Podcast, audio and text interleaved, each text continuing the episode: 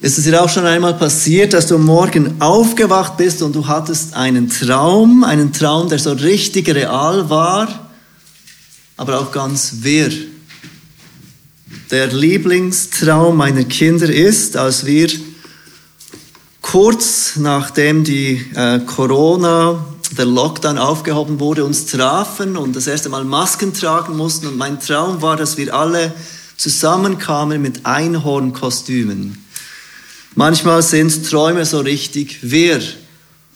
Und dies ist auch der Fall bei diesem Propheten, den wir uns heute anschauen, der Prophet Zacharia.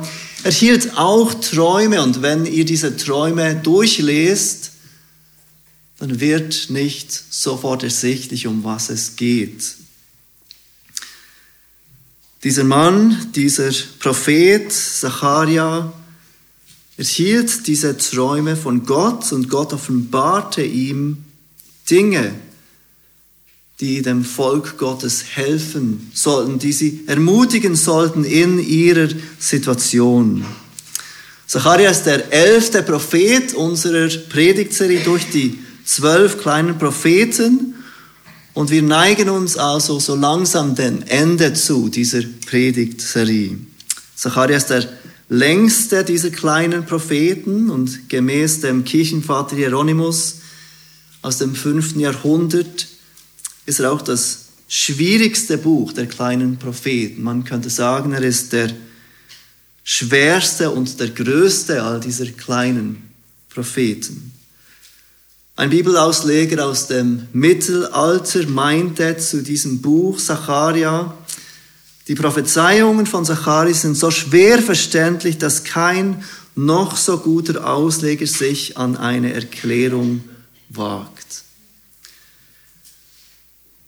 Wie der Prophet Haggai, den wir letzten Sonntag angeschaut haben, schreibt auch Zacharia an Gottes Volk in der Zeit nach dem Exil.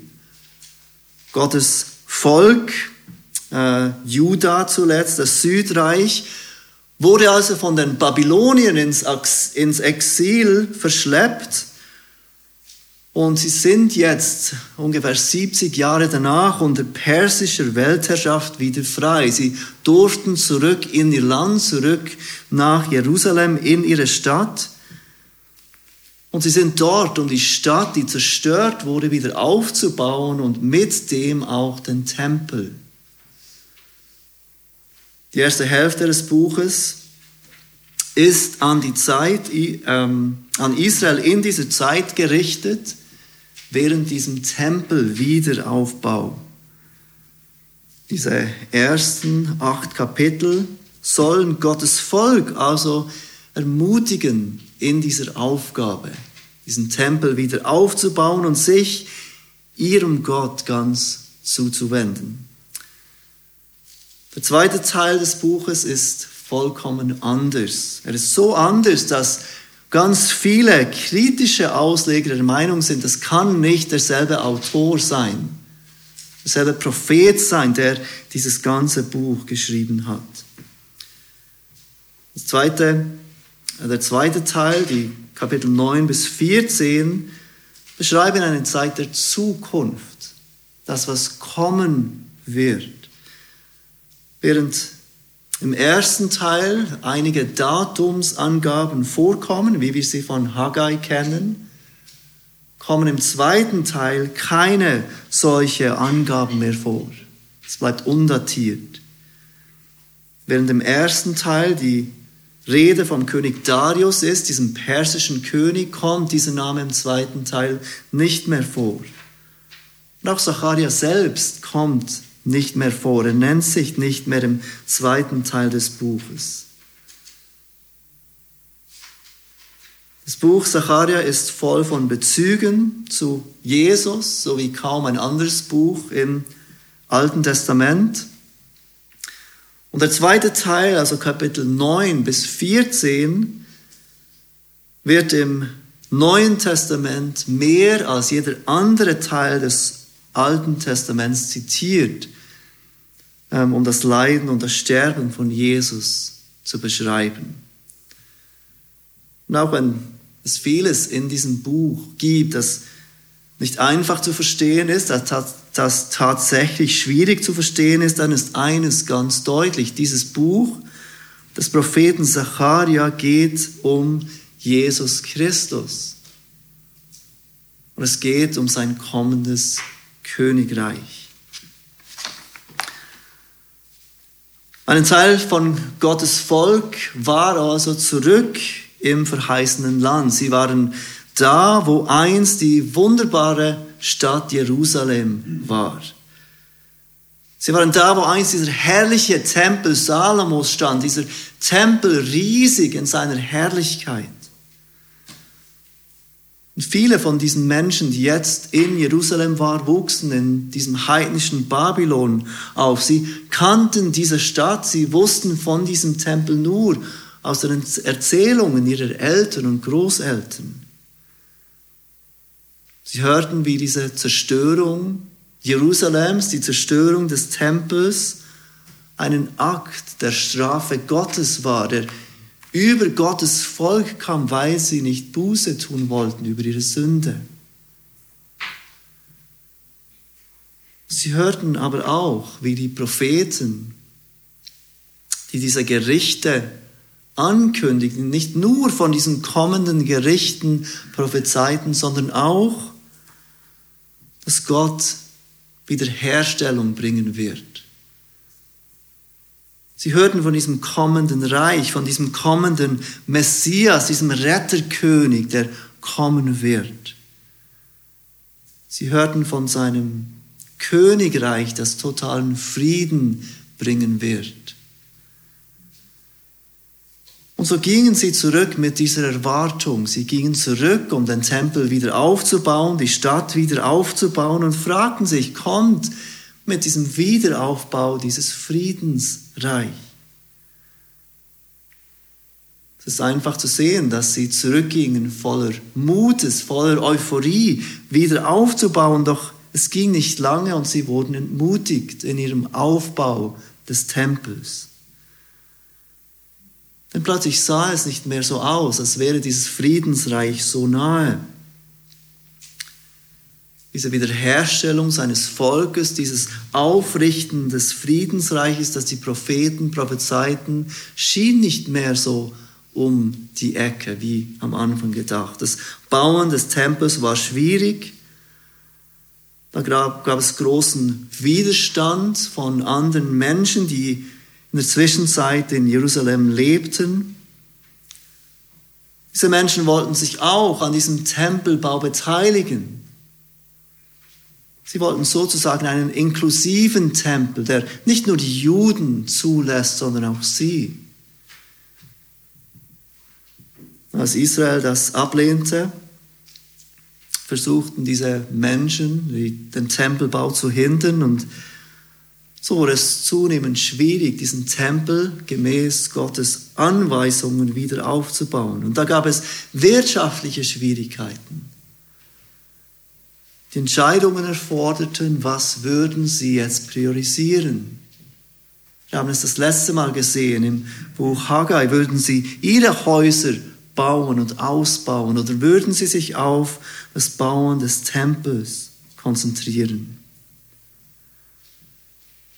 das Volk Gottes zurück in ihrem Land, einmal voller Freude und Euphorie wieder aufzubauen, was zerstört wurde, ist entmutigt.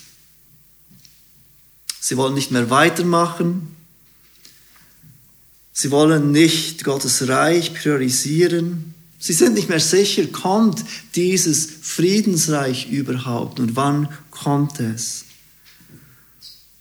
Und so sendet Gott diesen Propheten Zacharia, um seinem Volk zu helfen, ihren Blick weg von den Umständen ihrer Zeit zu nehmen und auf das kommende Reich und den kommenden König zu richten.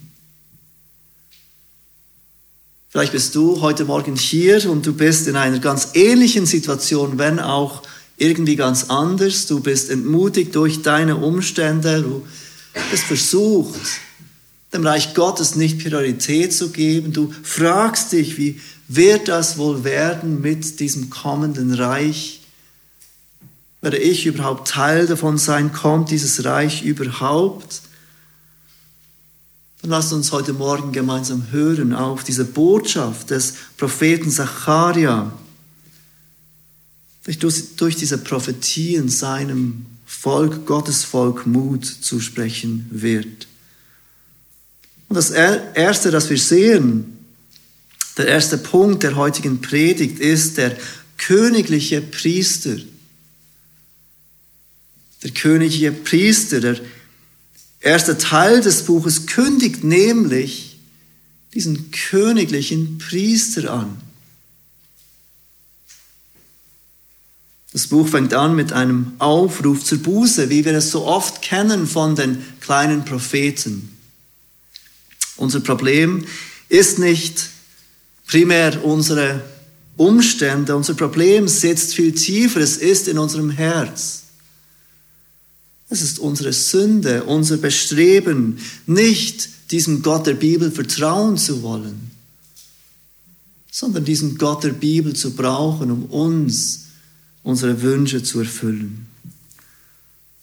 Und so fängt dieses Buch ganz passend an mit diesem Aufruf zur Buße. Lest mit mir Sacharja 1 ab Vers 1.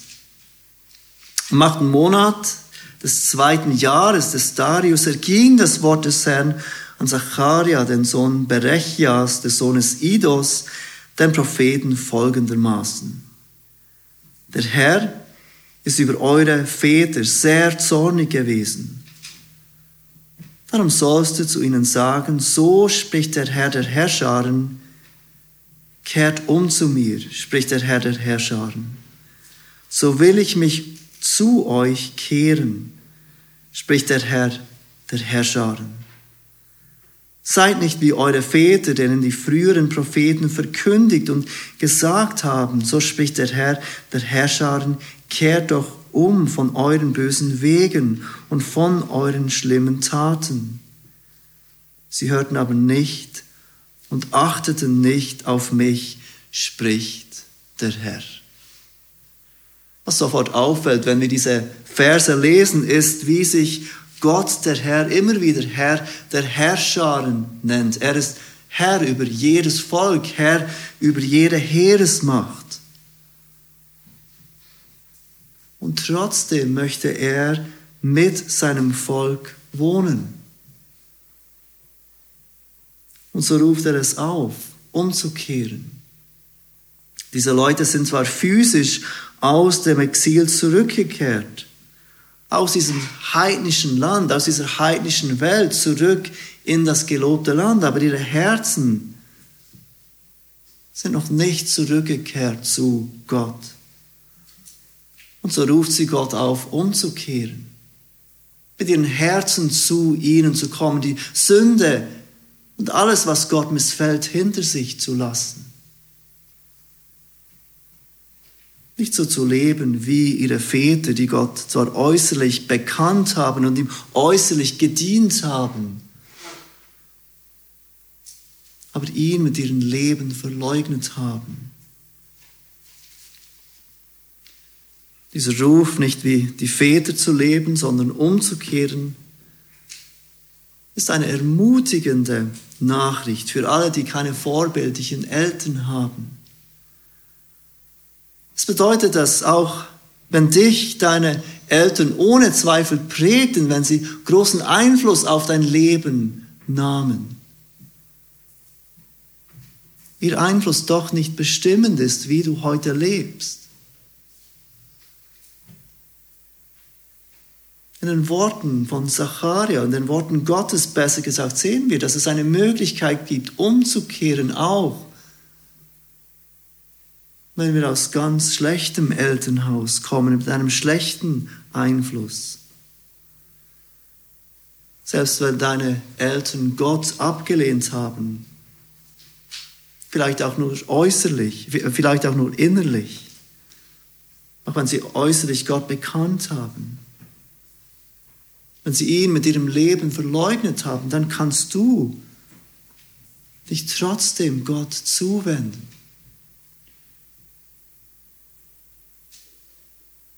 Vielleicht bist du heute hier Und es geht dir ähnlich wie dem Volk damals. Du bist heute hierher gekommen, du hast dich äußerlich abgewendet von der Welt, aber innerlich bist du immer noch fern von Gott. Dann ruft dich Gott auch heute auf, kehr um zu ihm, kehr dich ab von deinen bösen Wegen. Kehrt um zu mir, spricht der Herr der Herrscher, und dann verspricht er, so will ich mich zu euch kehren und möchte unter seinem Volk leben. Er möchte bei seinem Volk sein. Und zu seinem Volk gehört jeder, der sich ihm im Glauben zuwendet. Ab Vers 5 sehen wir, wie die Leute auf diesen Aufruf zur Buße reagierten. Die Leute damals, die Leute, die Teil von Gottes Volk des alten Bundes waren. Wo sind nun eure Väter? Und die Propheten leben sie ewig. Aber meine Worte und meine Beschlüsse, die ich meinen Knechten, den Propheten, zu verkündigen befohlen habe, haben sie nicht eure Väter getroffen, so dass sie umkehrten und sprachen, wie der Herr der Herrscher sich vorgenommen hatte, uns zu vergelten nach unseren Wegen und nach unseren Taten, so hat er uns auch vergolten. Vers 6 ist leider in der Schlachter 2000 Version etwas missverständlich übersetzt, denn es geht hier die, die umkehren um die Menschen, zu denen Zacharia spricht, nicht um ihre Väter. Ihre Väter kehrten nicht um, ihre Väter hörten nicht. Und Gott erinnert sie in diesen Versen daran, dass sein Wort Bestand hat, dass sein Wort erfüllt werden wird. Und er nimmt als Beispiel dass dieses Gericht, das er über die Väter gesprochen hat, kam. Und im letzten Teil von Vers 6 sehen wir, dass die Leute, die dies hörten, umkehrten Sie kehrten um und sprachen, wie der Herr der Herrscharen sich vorgenommen hatte, uns zu vergelten nach unseren Wegen und unseren Taten, so hat er uns auch vergolten. Mit anderen Worten, die Leute erkennen, Gott tut, was er sagt. Er hat Gericht angedroht über unsere Väter, dieses Gericht kam. Und sie nehmen das als eine Gelegenheit wahr, umzukehren zu ihrem Herrn. Nach diesem Aufruf zur Buße, mit dem die Prophetie von Zacharia beginnt, kommen acht Visionen in der Nacht oder acht Träume, durch die Gott zu Zacharia spricht. Und mit denen er Gottes Volk ermutigen will, ihm zu vertrauen und es ist jeweils ein Engel, der ihm dies erklärt, der erklärt, was diese Visionen, diese Träume bedeuten. Wir lesen diese Visionen nicht. Ich empfehle euch, sie einmal durchzulesen bei der nächsten Gelegenheit. Aber es wird deutlich, dass wenn wir diese Visionen vergleichen, dass sie so angeordnet sind, dass jeweils die erste und die letzte Vision miteinander in Verbindung gebracht werden. Die erste und die letzte, die zweite und die zweitletzte, die dritte und die drittletzte, bis wir zur vierten und fünften kommen, in der Mitte. In der vierten und fünften Vision geht es um Jeshua. Jeshua war der hohe Priester, der jetzt mit ähm, Zerubabel im Land war, um diese Wiederaufbauarbeit zu leiten. Und Jeshua ist sowohl in Vision 4 und Vision 5 im Zentrum. Und das bedeutet, das zeigt uns, dass Gott ganz besonders diese Visionen, die um Jeshua gehen, betonen will. Und das passt ganz gut mit dem, wie es weitergeht nach diesen Visionen in Kapitel 6. Kommt im ab Vers 9 nämlich etwas ganz Unerwartetes. Dieser Jeshua, der Hohepriester, der mit Zerubabel in Jerusalem war, um diesen Tempel wieder aufzubauen, wird plötzlich gekrönt. Er wird zum König gemacht, er erhält die Königskrone. Und wenn ihr etwas über das Alte Testament wisst, dann wisst ihr vielleicht, dass im Alten Testament das Königtum und das Priestertum jeweils strikt getrennt sind. Der König hatte seine Aufgabe, der Priester hatte seine Aufgabe und diese Aufgaben wurden und durften nicht vermischt werden. Und jetzt in Kapitel 6 wird dieser hohe Priester plötzlich zum König gemacht. Lest mit mir Kapitel 6 ab Vers 9. Und das Wort des Herrn erging an mich folgendermaßen. Nimm Gaben von denen, die in der Gefangenschaft gewesen sind, von Heldai, von Tobia, von Jedaja. Und zwar sollst du am selben Tag kommen und dich in das Haus Josias, des Sohnes Stephanias, begeben, wohin sie aus Babel gekommen sind. Und nimm Silber und Gold und mache eine Krone daraus und setze sie Jeshua, dem Sohn Jozadaks, dem Hohepriester, aufs Haupt. Und du sollst zu ihm reden und sagen, so spricht der Herr der Herrscharen. Siehe, ein Mann, dessen Name Spross ist, denn er wird aus seinem Ort hervorsprossen und dem Tempel des Herrn bauen. Ja, er ist's, der den Tempel des Herrn bauen wird. Und er wird Herrlichkeit als Schmuck tragen und auf seinem Thron sitzen und herrschen. Und er wird Priester sein auf seinem Thron. Und der Rat des Friedens wird zwischen beiden bestehen. Die Krone aber soll für Helem, Tobia, Jedaja und für Hen, den Sohn Zephanias, ein Gedenken sein im Tempel des Herrn. Jeschua war also dieser Priester, der mit Zerubabel aus dem Exil gekommen ist, um die Juden in diesem Tempelwiederaufbau anzuleiten. Aber Zerubabel, der andere, war der Nachkomme Davids. Wenn jetzt jemand zum König gemacht wird, dann hätte es Zerubabel werden sollen. Dieser Nachkomme des Königs Davids. Jetzt, ganz unerwartet, erhält plötzlich dieser Jeshua, dieser Hohepriester, diese Krone. Und dieses Priestertum und dieses Königstum, das im Alten Testament nie vermischt wurde, wird plötzlich vermischt. Ab Vers 12 sehen wir aber, dass es hier nicht um Jeshua selbst geht. Hier ist plötzlich von diesem Spross die Rede, der angekündigt wird. Und Jeshua, der hier gekrönt wird, dient nur als Bild für diesen Spross, der den Tempel des Herrn bauen wird. Und es wird deutlich, Gott spricht hier plötzlich von einem anderen Tempel. Er spricht von einem anderen Tempel, der gebaut wird, nicht durch Zerubabel und Jeshua jetzt. Einen Tempel, der durch diesen Spross gebaut wird.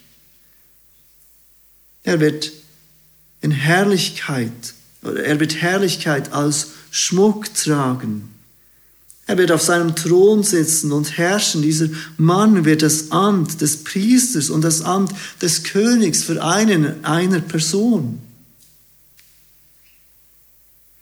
Ich glaube, für uns alle, die wir das Neue Testament haben und wenn wir das etwas kennen, ist es schwierig zu übersehen, dass hier die Rede von Jesus Christus ist. Jesus, der bessere hohe Priester. Jesus, der sich ein für allemal selbst opferte als Sühnopfer für sein Volk. Und Jesus, der König über sein Volk, der sein Volk regiert mit großer Weisheit und Barmherzigkeit, der es mit starker Hand beschützt und mit Güte versorgt. Jesus ist der, der gleichzeitig Priester und König ist. In Vers 15 sehen wir die Auswirkungen von diesem Priesterkönig, von diesem Spross, der kommen wird. Und man wird aus der Ferne kommen und bauen am Tempel des Herrn. So werdet ihr erkennen, dass mich der Herr der Herrscharen zu euch gesandt hat. Und das wird geschehen, wenn ihr der Stimme des Herrn, eures Gottes, wirklich gehorchen werdet. Zacharia prophezeit weiter, dass nicht nur diese Juden zu diesem Tempel kommen werden und sich am Bau des Tempels beteiligen. Nein, da werden Heiden kommen. Aus der Ferne werden sie kommen und sich am Bauen dieses Tempels beteiligen. Im Neuen Testament wird deutlich, dass der Tempel die Gemeinde ist. Es ist nicht ein Tempel aus Holz und Stein, sondern ein Tempel aus lebendigen Steinen. Menschen aus allen Stämmen, Nationen und Sprachen, errettet durch das Werk von diesem Priesterkönig werden zu ihm kommen und diesen Tempel bauen. Doch bemerkt, wie das Ganze einen Haken hat in Vers 15. Es steht nämlich dort eine Bedingung. Diese Dinge werden nur passieren, wenn ihr der Stimme des Herrn eures Gottes wirklich gehorchen werdet. Mit anderen Worten, diese Verheißung von diesem kommenden Reich wird nur erfüllt werden, wenn Israel Gott gehorsam ist. Und hier haben wir ein Problem, wenn wir an die Geschichte des Alten Testaments denken, dann sehen wir, wie dieses Volk Israel nicht gehorsam ist. Immer wieder werden sie aufgerufen, Buße zu tun. Immer wieder gehorchen sie Gottes Stimme für eine Weile und sie tun Buße. Doch immer wieder sehen wir, wie sie sich von Gott abwenden, wie sie in Sünde fallen, wie sie eben nicht auf die Stimme des Herrn hören.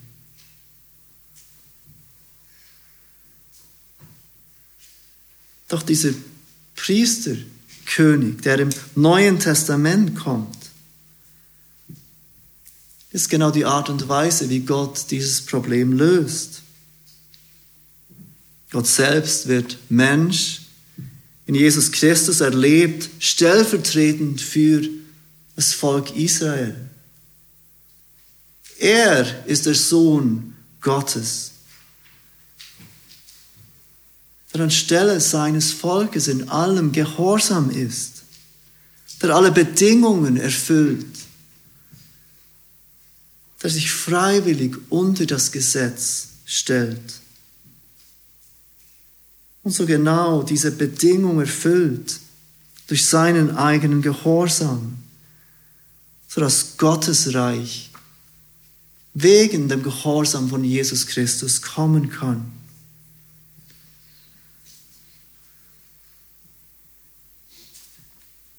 Zacharia ermutigt das Volk Gottes seiner Zeit und ermutigt uns heute durch dieses Kommen, das er ankündigt, dieses Priesterkönigs, Jesus Christus.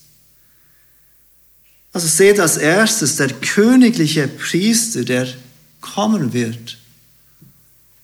Und von uns her, der kam in Jesus Christus und kommen wird zu seiner Wiederkunft. Seht als zweites der geopferte König. Und wir gehen jetzt zum zweiten Teil dieses Buches, den Kapitel 9 bis 14. Und Zacharia prophezeit hier diesen geopferten König. Wir wollen uns die Verse 9 bis 10 äh, anschauen, von diesem, wo von diesem kommenden König die Rede ist in Kapitel 9. Und ich glaube, vielen von euch werden diese Worte gleich bekannt vorkommen. Zacharia 9 ab Vers 9. Frohlocke sehr, du Tochter Zion, jauchze, du Tochter Jerusalem. Siehe, dein König kommt zu dir, ein Gerechter und ein Retter ist er. Demütig und reitend auf einem Esel, und zwar auf einem Füllen, einem Jungen der Eselin. Und ich werde die Streitwagen aus Ephraim ausrotten und die Pferde aus Jerusalem, und der Kriegsbogen soll zerbrochen werden. Und er wird den Völkern Frieden gebieten und seine Herrschaft wird reichen von einem Meer zum anderen und vom Strom bis an die Enden der Erde. Zachariah geht also weiter in seiner Prophezeiung. Und er prophezeit jetzt von diesem König, von diesem König, der kommen wird für sein Volk. Er kommt zu seinem Volk, er ist gerecht, er ist ein Retter, er kommt in großer Demut, nicht auf einem imposanten und stolzen Kriegspferd, sondern auf einem kleinen Esel. Und auch hier wird sofort deutlich, von wem Zacharia spricht. Es ist Jesus Christus. Ich möchte euch bitten, kurz zu Matthäus 21 zu gehen. Dort sehen wir und lesen wir von der Erfüllung von dieser Prophetie. Wir kommen dann zurück zu Zachariah. Aber wir wollen kurz sehen, wie das Neue Testament erkennt, dass diese Prophezeiung von diesem kommenden König erfüllt ist. Matthäus 21 ab Vers 1.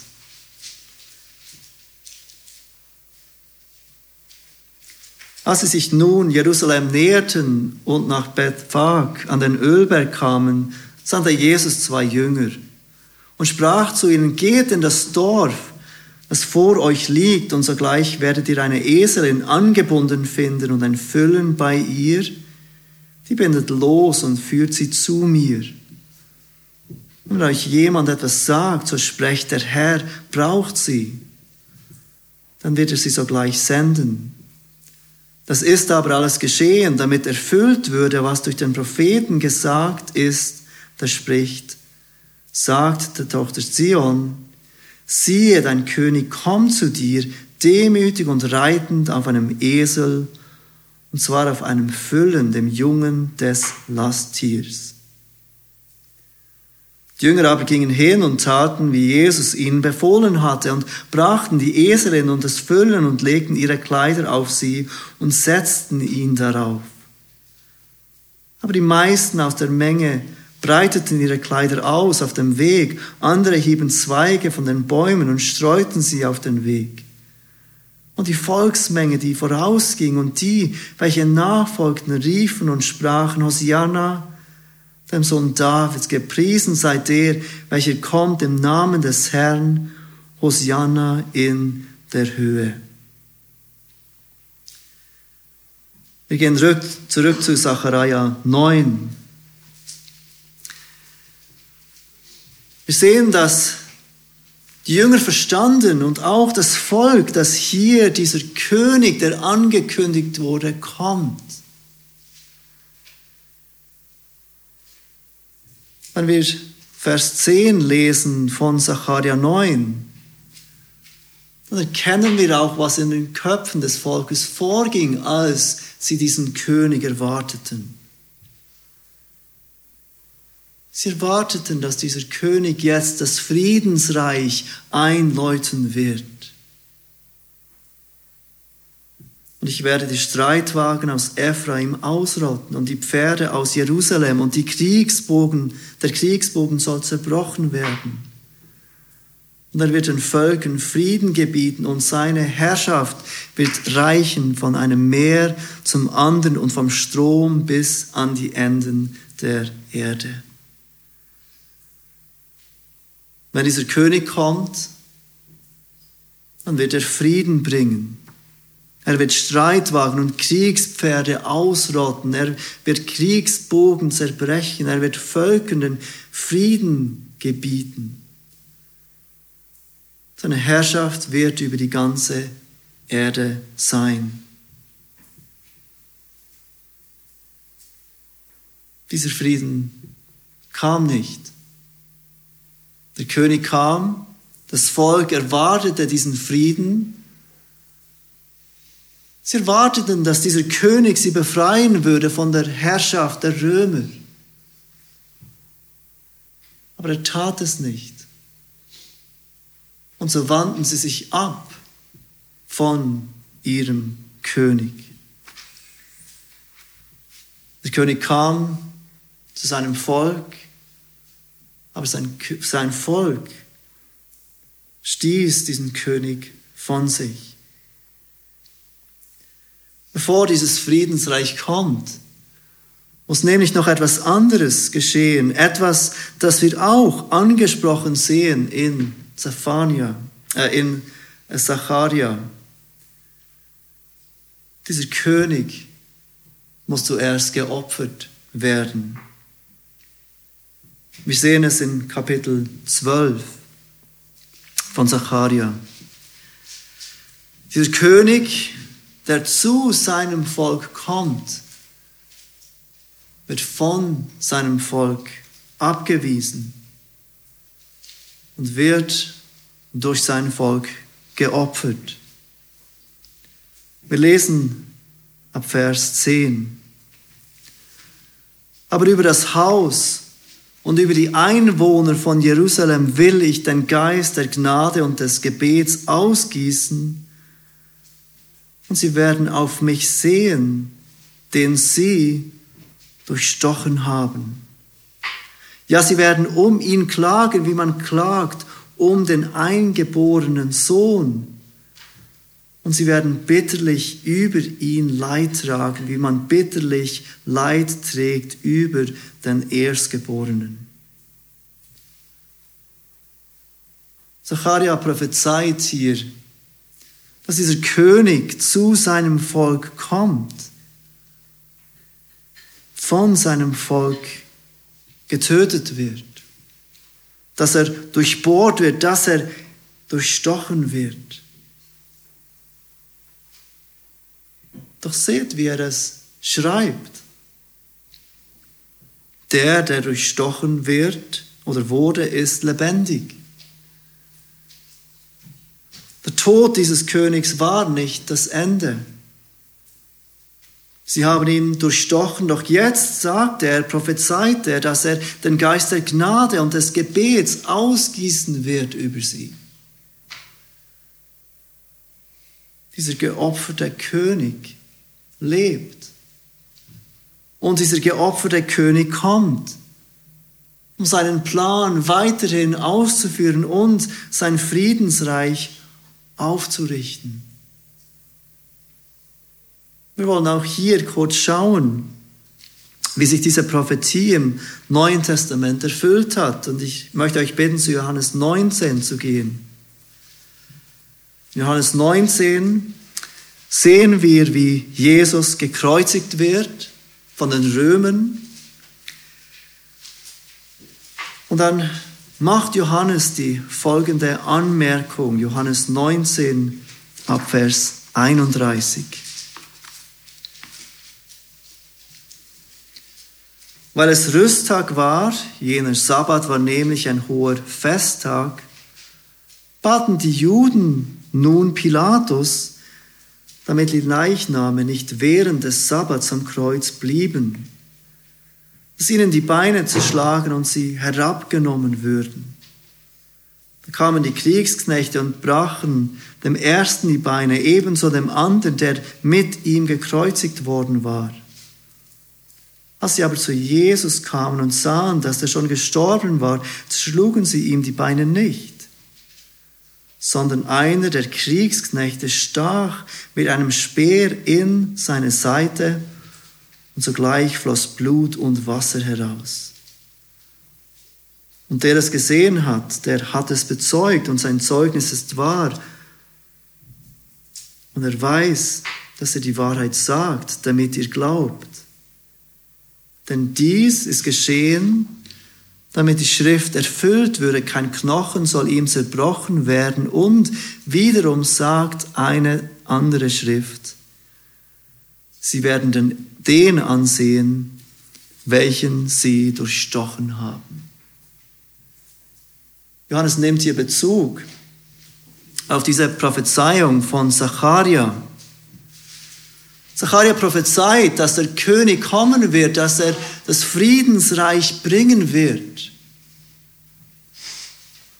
Aber bevor dieses Reich des Friedens kommen wird, wird dieser König geopfert, er wird durchstochen. Aber der König wird leben. In Sacharja 1 haben wir gesehen, wie die Leute sich daran erinnern, dass Gott Gericht über ihre Väter brachte. Sie erinnern sich, Gott hat getan, was er sagt. Er prophezeite Gericht und dieses Gericht kam. Und diese Leute nahmen dies als Ermutigung, neu auf den Herrn zu vertrauen. Gott wird sein, sein Wort einhalten. Gott tut, was er sagt. Und sie taten erneut Buße. Heute können wir auf dieses ganze Buch Zacharia zurückschauen durch die Brille des Neuen Testaments. Und wir sehen noch viel deutlicher als die Menschen damals, wie Gott tut, was er sagt. Gott schickt diesen Priesterkönig, Jesus Christus. Gott schickt diesen König, der sich opfert, Jesus Christus. Und dieser König, Priester und Prophet wird zurückkommen und er wird sein Reich aufrichten. Und so können wir heute Morgen Gewissheit haben, dass wenn er all dies getan hat, er auch das tun wird. Lieber Bruder, liebe Schwestern, deine Sorgen, die du heute Morgen haben magst, mögen echt sein, sie mögen schwierig sein, sie mögen eine große Herausforderung sein. Aber du bist Teil einer größeren Geschichte nämlich dass Gott in Jesus Christus alle Dinge neu macht. Und wir können heute Morgen darauf vertrauen und darauf schauen, dass Christus kommen wird und sein Reich mit dir und mit mir als den Tempel Gottes aufrichten wird. Was für eine Ermutigung, am Glauben festzuhalten im Glauben weiterzugehen, diesem Reich entgegenzuschauen, trotz den schwierigen Umständen, in denen wir auch immer heute leben mögen. Lasst uns beten. Vater, wir danken dir, dass du ein Gott bist, der sich seinem Volk offenbart, der zu seinem Volk spricht. Und wir danken dir, dass du ein Gott bist, der all das einhält, was er sagt. Herr Jesus, wir danken dir, dass du der König bist, der zu uns kam, der sich hingab, der sich von den Seinen durchstachen ließ, aber der siegreich auferstand, so dass wir heute wissen dürfen, dass du als unser Priester vor dem Vater für uns eintrittst und dass du kommen wirst in Herrlichkeit für alle die in Hoffnung und Freude auf dich warten. Amen.